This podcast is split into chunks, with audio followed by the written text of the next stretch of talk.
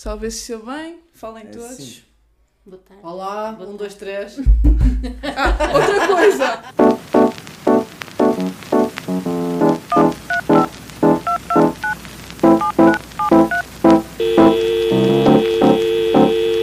Já, sou bem. Bom dia, boa tarde, boa noite. Sou André Soares. Hoje estou aqui com a minha amiga Sofia. Estamos, Olá, olá a todos, outra vez. Estamos aqui com duas convidadas especiais que podem começar por se apresentar. Eu sou uma Falda Vilas, sou psicóloga aqui no agrupamento de escolas de Vaz Basto. Eu sou a Marta Geada, também sou psicóloga cá no agrupamento. Portanto, como estão a perceber, nós hoje temos um, um episódio dedicado à psicologia na escola. Temos aqui as duas psicólogas da escola, acho que são as únicas, não são? Sim, Ou- sim. sim? Sim, neste momento sim. Ok. Ah, pronto, e vamos ver ah, onde é que este episódio nos leva. Eu e o André temos aqui algumas perguntas para vos fazer, mas vamos ver ah, até onde é que vamos. André, queres fazer a primeira pergunta? Pode ser. A primeira pergunta é, é óbvia, é porquê o escolher essa profissão de psicóloga? Começo eu? Pode ser, Sim, pode, ser, pode ser. Uh, eu costumo dizer que a psicologia me escolheu e não eu a psicologia. Porque na altura, quando eu terminei o 12 ano, não tinha uma média muito alta. Uhum. E então, uh, quando me candidatei ao público, uh, ao fazer as opções, as opções que eu fiz, depois não tive média suficiente e não entrei no público. E então tive que recorrer a uma universidade privada e costumo dizer isto a brincar, não é? Cheguei à porta, tinha uh, exposto as- a lista dos cursos e eu fui ver e escolhi a psicologia. Uh, um bocado a arriscar, não é? Uhum. Depois Sim. gostei tanto que a psicologia me escolheu a mim. Mas já tinha pensado nisso antes? Ou... Uh, tinha um pouco essa ideia, pri- principalmente por causa de uma professora que eu tinha tido no, no Externato Dom Duarte, que era psicóloga, que é raro, era psicóloga e dava a disciplina de psicologia e que, era, que eu achei que era muito cativante a forma como ela expunha o que era a psicologia. É, Os E professores podem em fazer-nos bichinho. meter uma ideia na cabeça. Sim. É verdade. Eu não, já fui totalmente o oposto. Fui eu que acabei por escolher e depois tinha sempre os meus colegas e os meus amigos a dizer, não, tu tens que ir para a psicologia, tu tens que ir para a psicologia. E acabei por seguir, eh, até pela área das ciências e tecnologias, na altura podia seguir ou pelas línguas e humanidades ou pelas ciências e tecnologias, o grande grupo acabou por me levar ali para as ciências e tecnologias, o que foi bom. Porque depois na faculdade tive disciplinas em que eu precisava de bases, como uma parte da, da genética, e quem vinha pelas línguas humanidades tinha sempre mais dificuldades em conseguir fazer estas disciplinas e também a estatística, e eu não tive essas, essas questões, o que foi bom.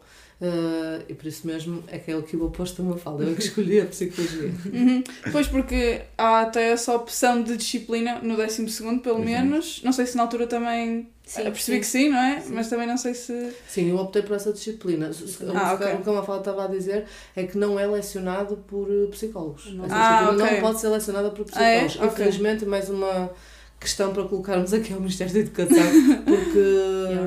Não, são os, os professores de filosofia, normalmente, que dão essa disciplina e não permitem os psicólogos.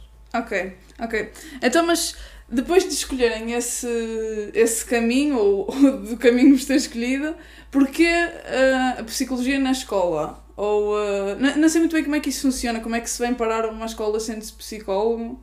Não sei Ah, se. Nós podemos ir parar a muito sítio. Quando Uhum. nós terminamos, terminamos com a licenciatura em Psicologia, podemos ir trabalhar para hospitais, podemos ir trabalhar para centros de saúde, podemos ir trabalhar para associações, para muitos sítios, podemos trabalhar em gabinete privado. Ah, neste caso, eu sempre gostei de escola. Para virmos para uma escola, temos que concorrer. Tal como os professores, há um concurso, não é um concurso nacional, mas é um concurso local, e nós concorremos às escolas que quisermos, dentro da determinada zona geográfica. Podemos ir até mais longe ou mais perto, mas é oferta de escola.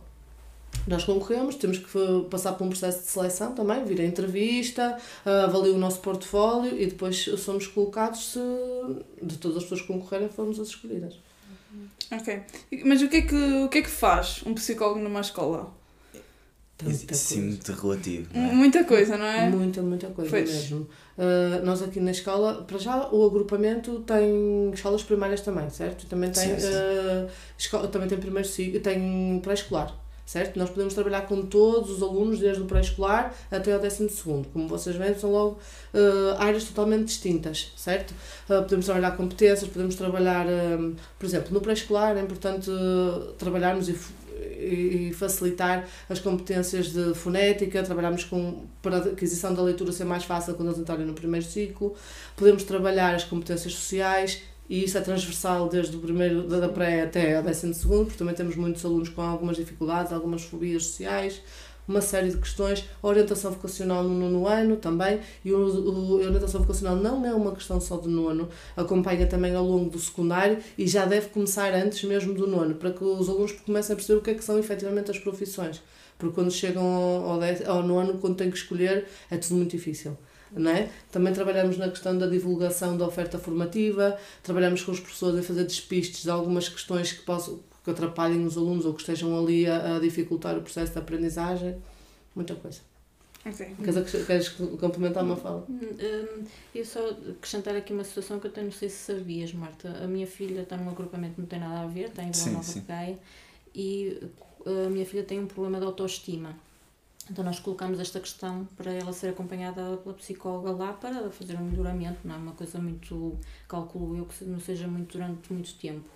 E a resposta que nos deram do Serviço de Psicologia foi que eles apenas ajudavam em questões de dificuldades de aprendizagem, nada mais. Podem fazer essa questão, uh, porque depois isto vai depender de agrupamentos. Sim. Uh, depois cada um tem a sua gestão e também deve ter a ver com o número de técnicos que têm disponíveis para, Tenho para os alunos. meia. Uma e meia, pronto. Eu já trabalhei num agrupamento em que a psicóloga uh, raramente fazia atendimentos diretos com os alunos, porque entendia que em situação de consultoria, trabalhar com os professores, os diretores de turma, conseguia chegar a mais alunos do que no atendimento direto. Direto. Depois também vai depender se o Do agrupamento permite o que é que, quais são as diretrizes. Sim. Eu, sinceramente, prefiro, acho que é muito importante o contacto direto com o aluno, porque é, é, é totalmente distinto, não tem nada a ver. Ok. Isso lembra-nos outra pergunta. Estava a falar da sua filha, então há lá um grupo específico de ir ao, que tem de ir ao psicólogo ou que deve ir ao psicólogo? Ou seja, quem é que deve ir ao psicólogo? Acha que é toda a gente? Que é pessoas Depende que. problemática que tu queres, eh, que se tu vês que tens problemática para resolver, podes até não ter nenhum problema e queres recorrer ao psicólogo. Exato. Acha que é necessário tipo, haver problemas Não. para ir Não. só. Onde há um psicólogo, onde há pessoas, deve haver psicólogos, é a minha, a minha ideia.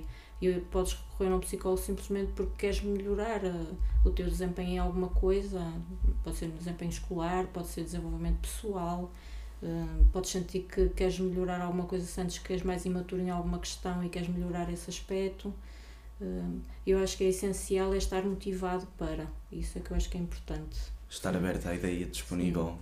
Sim, e também trabalhar um bocadinho essa ideia que se calhar às vezes passa entre os alunos, é só vai ao psicólogo quem, eh, quem está telinho, porque nós ouvimos isso. Sim. Ah, nós ouvimos alunos comentarem isso e não tem nada a ver. Até porque mesmo os adultos, quer os professores, quer os funcionários, muitas vezes também precisam de apoio, porque há, há, um dia, há dias menos bons, há, há, quer em termos pessoais, quer em Sim, termos profissionais, e é preciso uma palavrinha e que faz toda a diferença, não é? Eh, E é preciso combater um bocadinho essa ideia errónea de que ir ao psicólogo, ai, não estou mal, e isso passa muito entre os alunos. Não, qualquer pessoa pode ir ao psicólogo. Inclusivamente os psicólogos também podem ir aos psicólogos, ok? E Uhum. devem ir, porque somos pessoas na mesma, independentemente da, da nossa formação. Ok, então era mesmo isto que o André estava a dizer, se calhar o facto de não ser necessário haver um problema para, para se consultar. De todo, não. Não. Ok. Diz. Tem, é uma pergunta que não está no guião, mas vocês têm muitas, muitos, muitas pessoas que vão a psicólogos obrigados por outros e ficam lá contrariados e se fecham nessa ideia de que, ah não, se eu, se eu for realmente ao psicólogo e abrir-me, significa que tenho problemas. Tem assim pessoas que fecham por causa do medo que os outros vão pensar. Uh, queres, queres falar? Não, tenho um caso que não está na escola, foi, é privado, que eu acompanho ao sábado.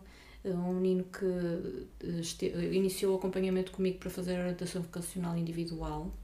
Eh, Depois a orientação vocacional terminou, mas o pai queria que ele continuasse porque achava que ele precisava, precisava de ajuda, é um miúdo muito reservado.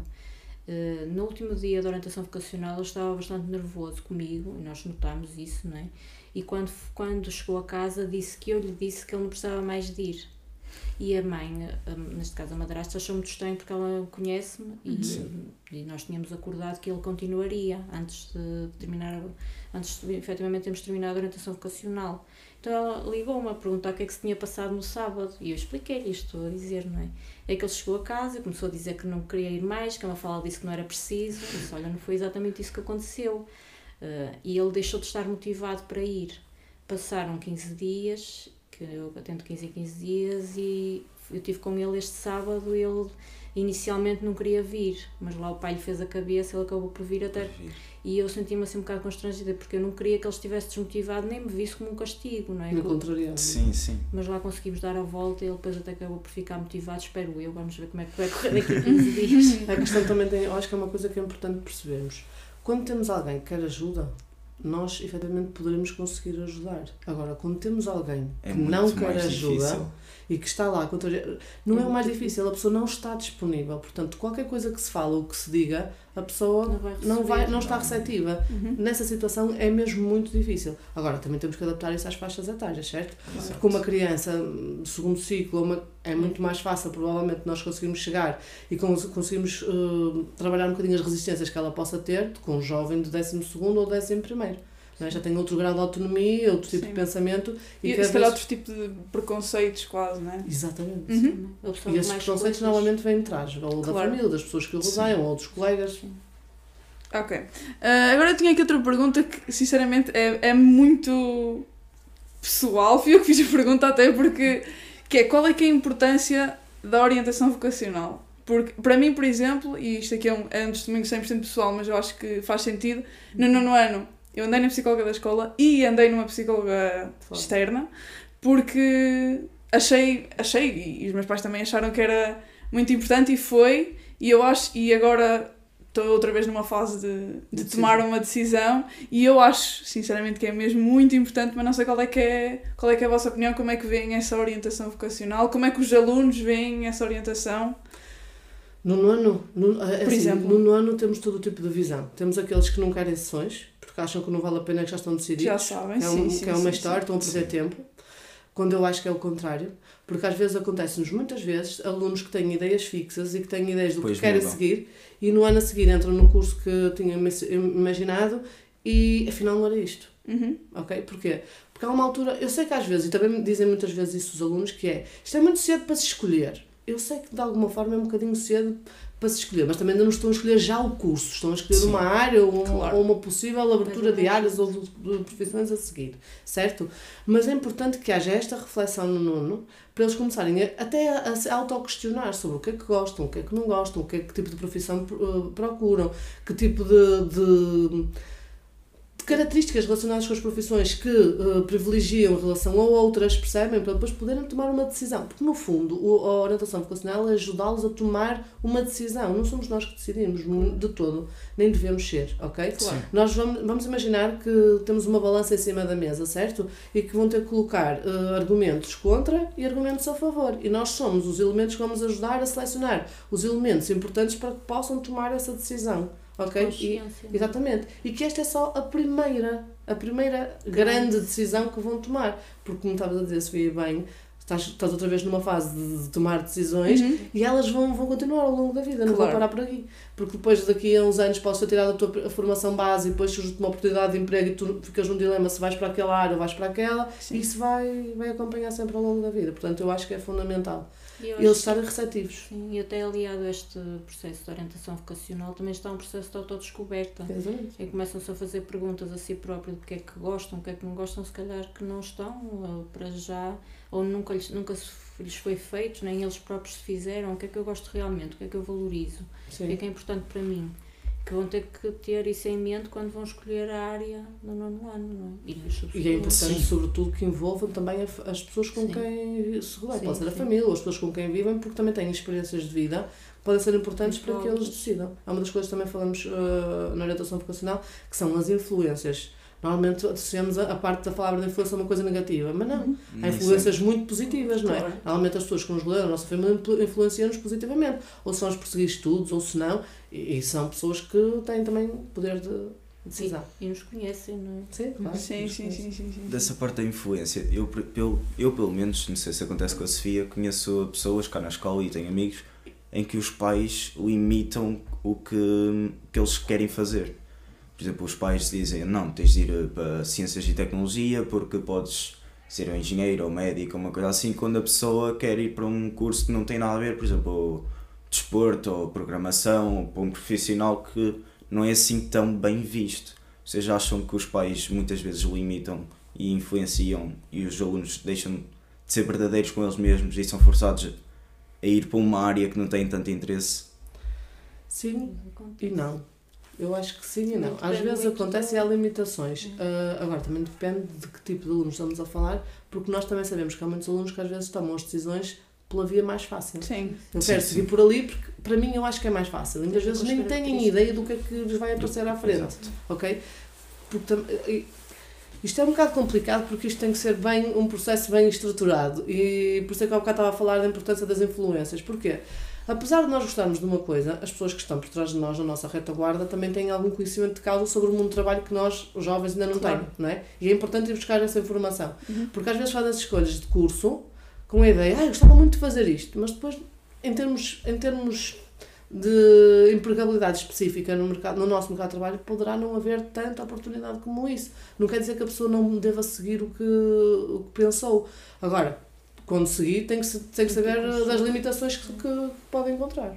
É ir com consciência do que é que vai encontrar, porque senão depois é uma frustração e depois Terem uma formação e depois não vão. Porque há, há muitos licenciados em determinadas situações e depois não conseguem trabalhar nessa área. Exato. E cada vez mais estamos a falar da importância da, da polivalência, porque muitas, nós não temos que ir trabalhar na nossa área, porque depois podemos encontrar outra que até a gente goste e, e seja igualmente bom, ok? Uhum. Mas Exato. à partida gostaria pelo menos de experimentar, não é? E isso nem sempre. é possível. Eu, por exemplo, a minha tia tirou o curso cá em Portugal de Turismo e no momento teve de ir para o estrangeiro porque não conseguia arranjar trabalho nessa área. Lá está. Claro. Não é? São coisas que vão Também- acontecendo. E depois também é preciso saber se tens essa flexibilidade de querer ir para o De exterior. querer ir para o não. estrangeiro e ter as E possibilidades. ter esse espírito também. E Sim, espírito, sim, sim, sim, também sim, é sim, algo muito sim. importante. Sim, só a última pergunta neste, neste tema, já fizemos para aí mais 5 perguntas neste tema do que devíamos, mas pronto. Nosso último episódio foi temático em relação aos, aos cursos profissionais Uhum. e eu achei muito interessante porque os dois, os dois testemunhos que tivemos cá foram de pessoas que estavam, de certa forma, arrependidas por terem escolhido o ensino profissional. Não foi de todo, de todo proposital, eles, é que, eles disseram o que queriam.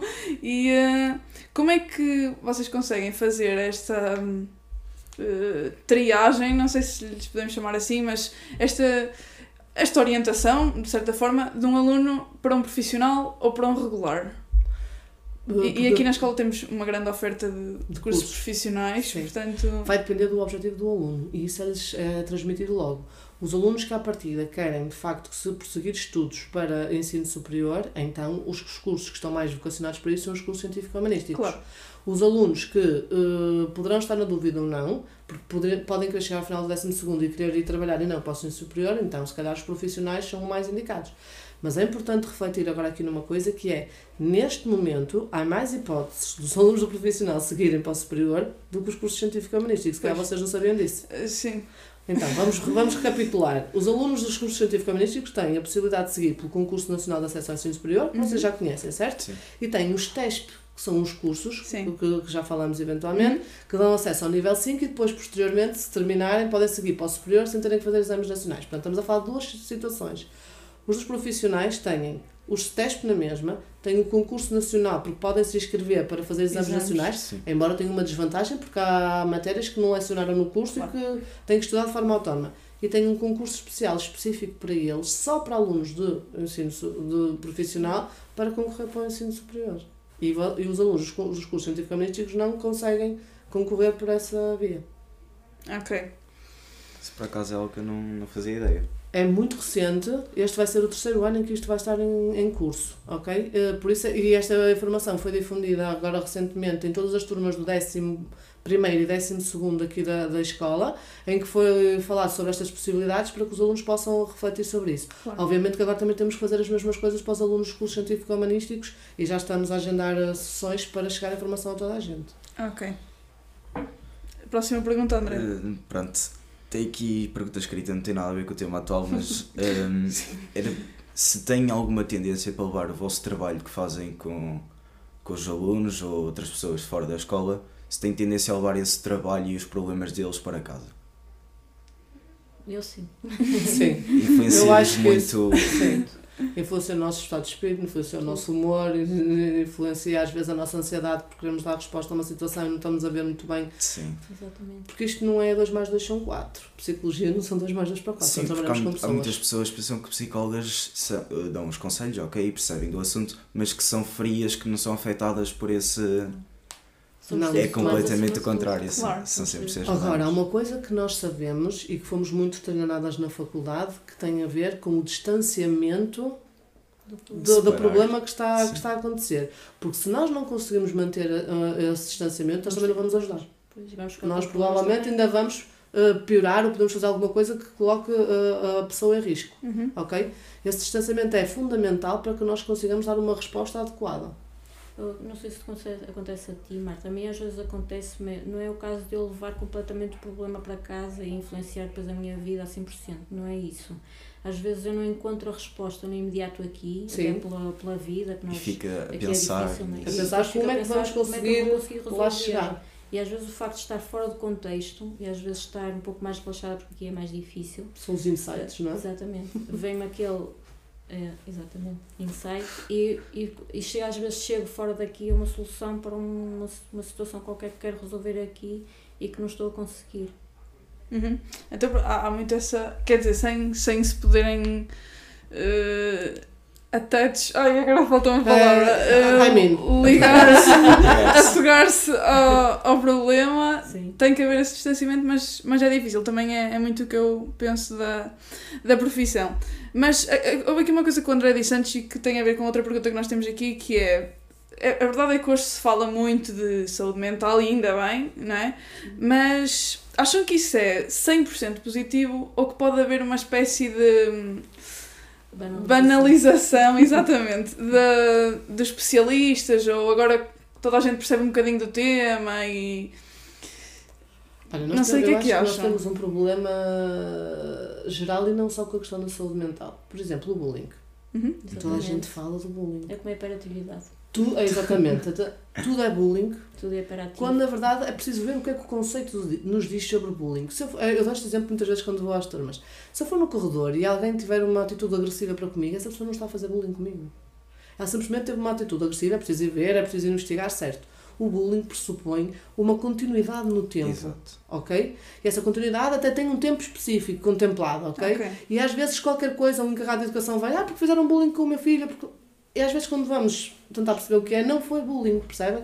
Mas o bullying ganhou uma dimensão e pronto, é a mesma coisa com a saúde mental, tem as duas, pode ter as duas vertentes, é muito importante que se fale na saúde mental porque não é visível. Sim.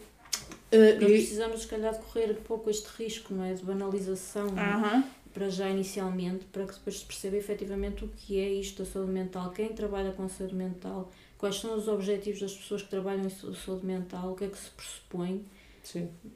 Acho que precisamos correr esse risco. Mas é há sempre, falar. em todas as situações, é como em tudo. Tudo. Há sempre depois a, o reverso da medalha, mas, mas concordo com a fala. É importante se calhar falarmos agora muito e as coisas estarem Ok. para se dar valor e depois vamos com calma trazer tudo Vamos- para o equilíbrio. Exatamente.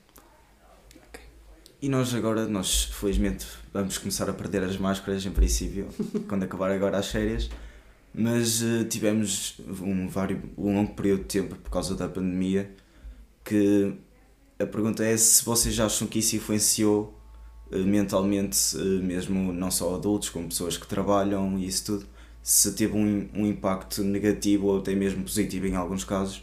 Eh, nessas utilização da pessoas. máscara. Não, não, a, a parte da pandemia. Ah, sim. Tem, claro que tem, eu acho que teve impacto. Eh, E, e há estudos que mostram isso e estão, estão disponíveis na Ordem dos Psicólogos, no site da Ordem dos Psicólogos, que mostra isso efetivamente. Há um impacto significativo na saúde mental, eh, nomeadamente pelos isolamentos. Nós, não, nós somos um ser social, nós temos Sim, que, um nos relacionar com, temos que nos relacionar com os outros. Se nos fa- falta isso, que vamos estar a ir contra a nossa natureza, não é? Uhum. E a máscara também nos tira isso, o relacionamento face to face, não é? Uhum. Se calhar vocês hoje usam mais o telemóvel para resolver problemas, não é? A enviar mensagens, a utilizar o Instagram. mas nós, se tivermos um contacto físico com a pessoa, não é? Face to face para resolver alguma coisa, a máscara impede-nos muitas vezes de ler o que é que o O outro que é que a está. pessoa realmente está a tentar transmitir e... A linguagem não verbal transmite muita coisa e a máscara muitas vezes impede-nos de, ver na totalidade o que é que possa- mal, é? sobre-nos os olhos. E o, todo o, o resto, mas as expressões específicas nós deixamos de ter. Por acaso, algo que eu reparei é que eu fui também capaz de aprender mais sobre as expressões da pessoa através só de simplesmente do olhar. Também. Porque és obrigado a fazê-lo, não é? Porque Uhum. somos, somos condicionados a, a te ver só, maioritariamente, a parte dos olhos ou as sobrancelhas, que nos transmitem algumas linguagens que nós no dia a dia não reparamos, porque estamos focados só na parte de baixo da, da, da. Face, exatamente. Sim, mas uh, limita, sim. A pandemia trouxe muitas coisas de, de trouxe muitas coisas novas e trouxe muito, muita adaptação. E vimos, foi, foi interessante ver a capacidade de adaptação que as escolas, os professores e os alunos tiveram a uma nova forma de aulas, certo? O ensino à distância, etc. Uh, foi um esforço grande de toda a parte, de toda a gente. Uhum. Ah, mas teve essa parte que foi muito penoso para muitos alunos e, e outras questões que estão por trás, ah, questões de violência doméstica. Que, estão a imaginar, não é? Num, num, Claro. num, num seio familiar onde há violência doméstica, todos em fechados. Uhum. Não. está tudo dito, não é? Uhum. Houve pessoas que, pelo contrário, saíram muito mais felizes com elas mesmas da, da pandemia.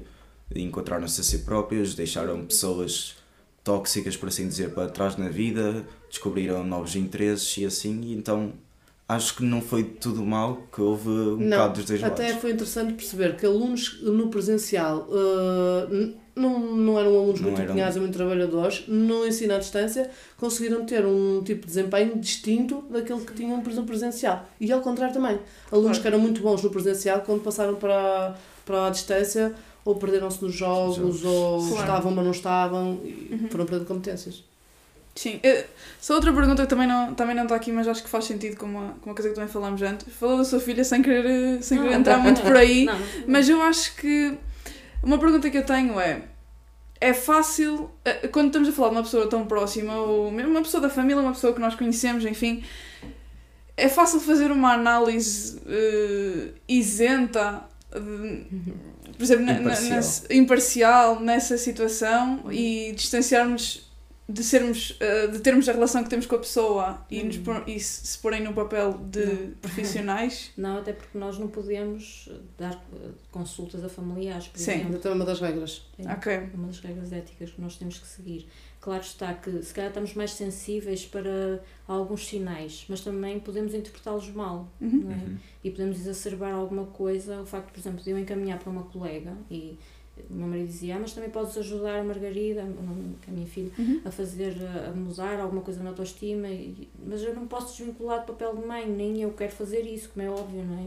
Nem vou passar eu a ser a psicóloga da minha filha, porque isso não faz sentido nenhum. Claro. Sim. Tem que sair do contexto, tem que ser alguém de fora a dizer-lhe, se calhar algumas coisas que nós já lhe fomos dizendo, que ela pode melhorar nela, mas tem que ser alguém de fora a mostrar que eh, tem que mudar alguma coisa.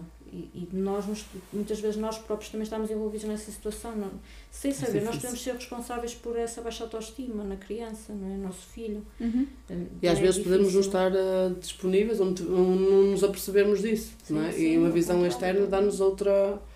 E é como diz a Mafalda, nós estamos implicados na situação, é difícil, é. é muito difícil. Uhum. Conseguimos ter uma noção tão. Podemos ter ideias, mas ter uma noção específica é diferente porque nós fazemos parte da questão.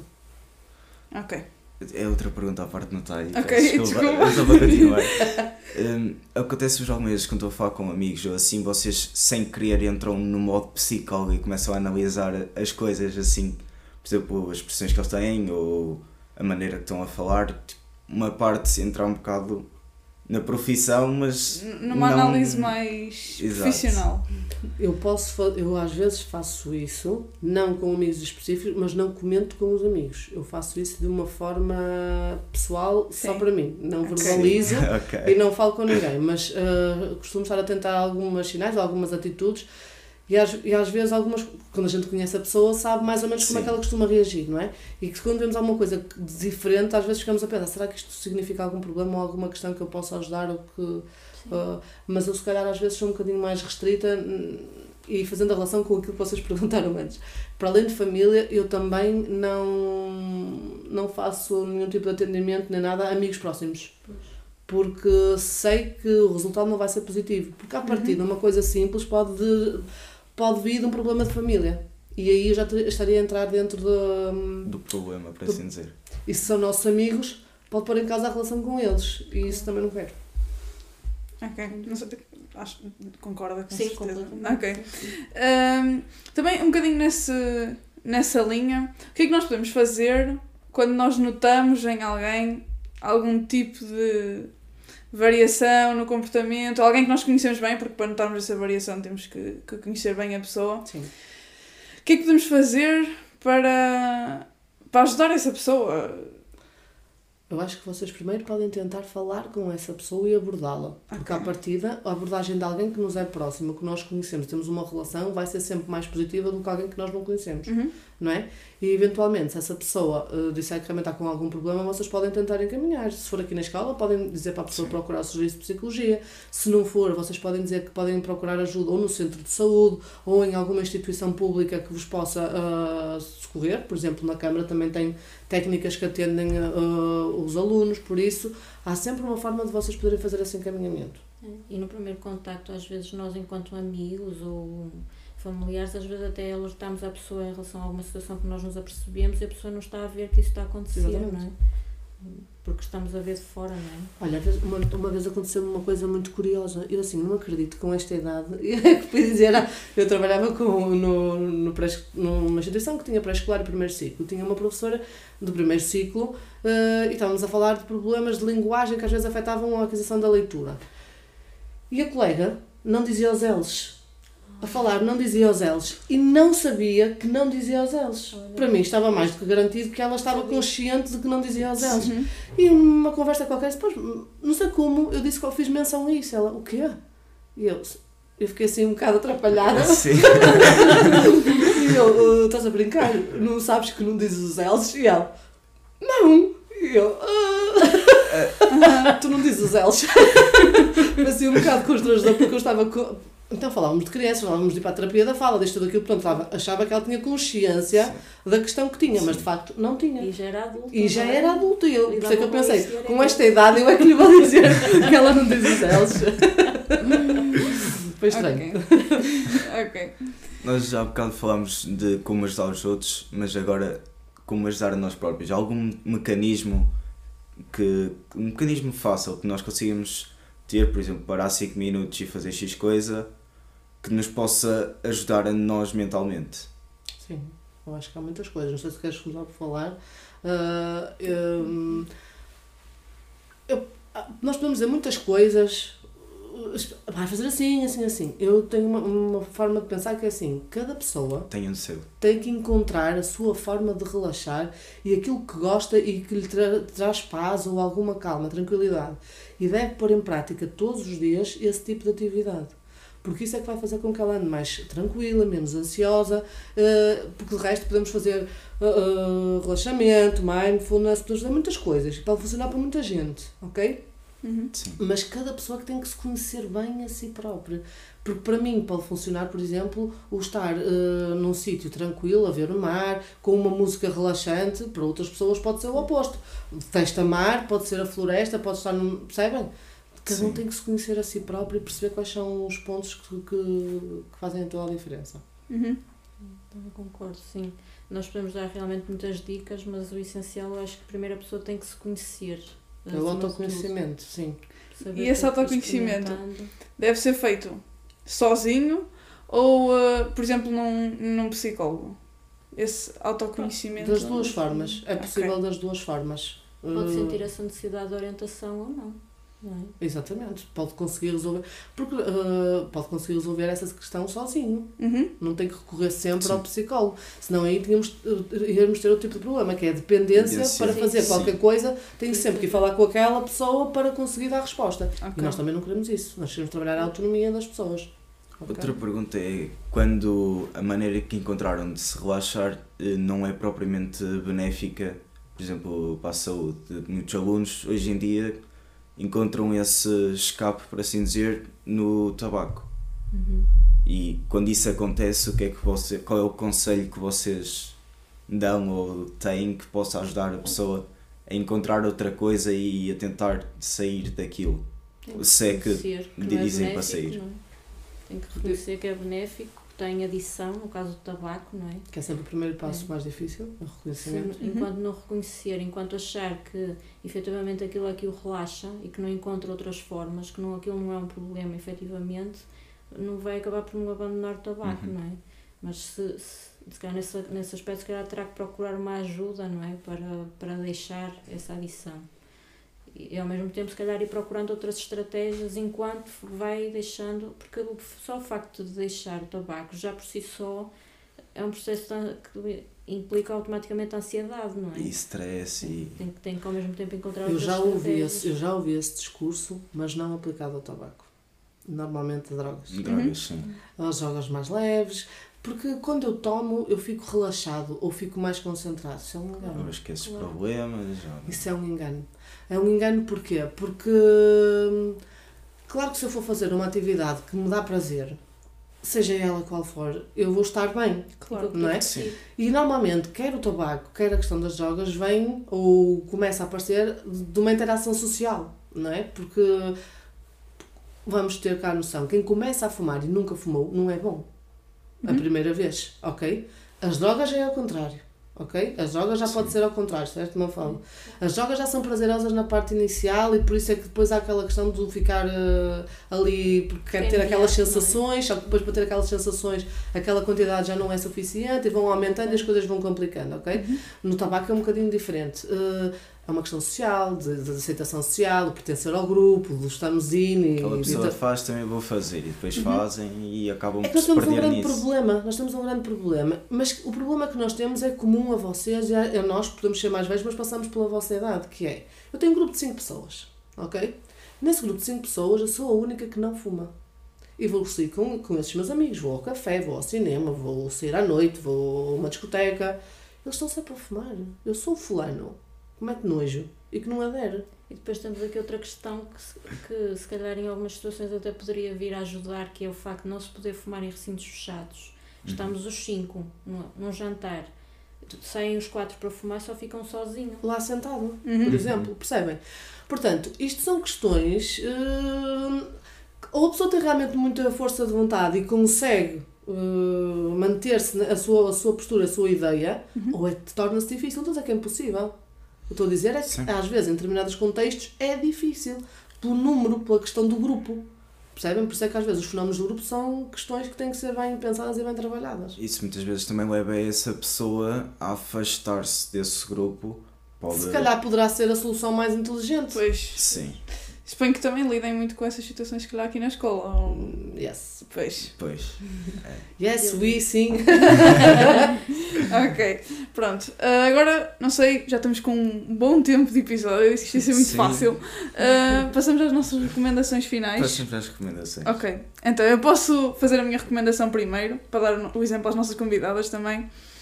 Eu vou recomendar um filme que eu vi há algum tempo, que se chama Spencer, que é um filme sobre a Princesa Diana, mas que eu acho que tem uma visão muito diferente e que eu acho que também escolhi porque é ligeiramente temático para o episódio, porque eu acho que é o filme retrata muito bem aquilo que ela estava a sentir, aquilo que ela tinha na cabeça dela eh, enquanto enquanto pessoa muito mediática, que todos sabemos que era, e a pressão que ela sentia e hum, a forma como ela lidava com isso, a forma como isso se manifestava na vida dela. Eu gostei mesmo muito do filme, estava até nomeado para Oscar de melhor atriz principal, acho eu, porque eu acho que retrata mesmo muito bem e, portanto, eu adorei o filme, portanto, recomendo muito que, que vejam.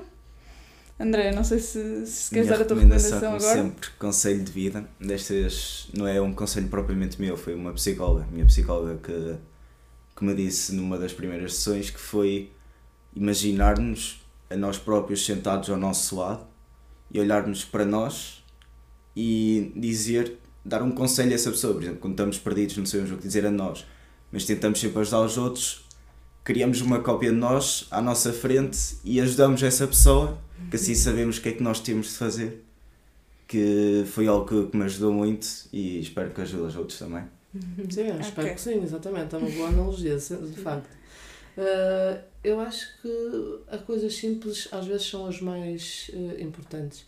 Eu acho que devemos ser e aceitarmos e gostarmos de nós como nós somos. Uhum. Acho que isso que é fundamental. Que aqui na escola também estava a desenvolver um projeto que era o projeto BIU, que vai relacionado nesse sentido, que é uh, respeitarmos a nós próprios, quem nós somos e o que nós gostamos. Acho que isso que é fundamental para a nossa felicidade. Uhum. Pegando aqui no que a Marta está a dizer, eh, eu acho que um- uma das recomendações que eu costumo dizer é que se pode generalizar. Há bocado estão a falar em, em- em coisas que nós podemos aconselhar. Uhum. E lembrei-me agora de uma questão relacionada com o, quando nós vamos dormir e pensamos no nosso dia, quando nós nos deitamos todos os dias e pensamos eu fiz tudo que pude, tudo que estava ao meu alcance, tudo que dependia de mim, para que o meu dia corresse bem e ajudasse quem precisou de mim, de mim e de- portanto para sentir uma certa tranquilidade, não é? De nós aceitarmos que temos o que temos no- eh, nas nossas mãos para resolver e que nós não controlamos tudo. De tudo. Ou seja, eu acho que nós controlamos quase nada. Uhum. Ok. Alguma coisa a acrescentar? Acho que não, acho que, que é isso que podemos concluir por aqui. Espera aí, então deixem só deixar os nossos contactos. Como vocês sabem, nosso Instagram, aia.soasbasto, o nosso e-mail, uh, aestudantes.soasbasto.pt, acho eu, uh, para mandarem as vossas recomendações, as vossas perguntas, uh, recomendações de convidados, tudo isso que vocês já, já sabem, que nós dizemos todos os episódios. Se ninguém tiver mais nada a acrescentar. Exato, é É este o nosso episódio, espero que tenham gostado. Sim, Obrigada a nós pela oportunidade. Obrigada a nós por Obrigado terem estado cá. Exato, por terem aceitado vir, aceite vir aqui. Por acaso era aceitado, talvez Era bem aceitável. primeira. Sim. Ai, pronto, ok, tudo bem. Obrigado por terem aceitado ter vindo e ficamos daqui a por 15 prazer, conhecer dias. assim mais. Ok. E pronto. Nós, nós vemos daqui a 15 dias. Espero que tenham gostado. Tchau. Tchau.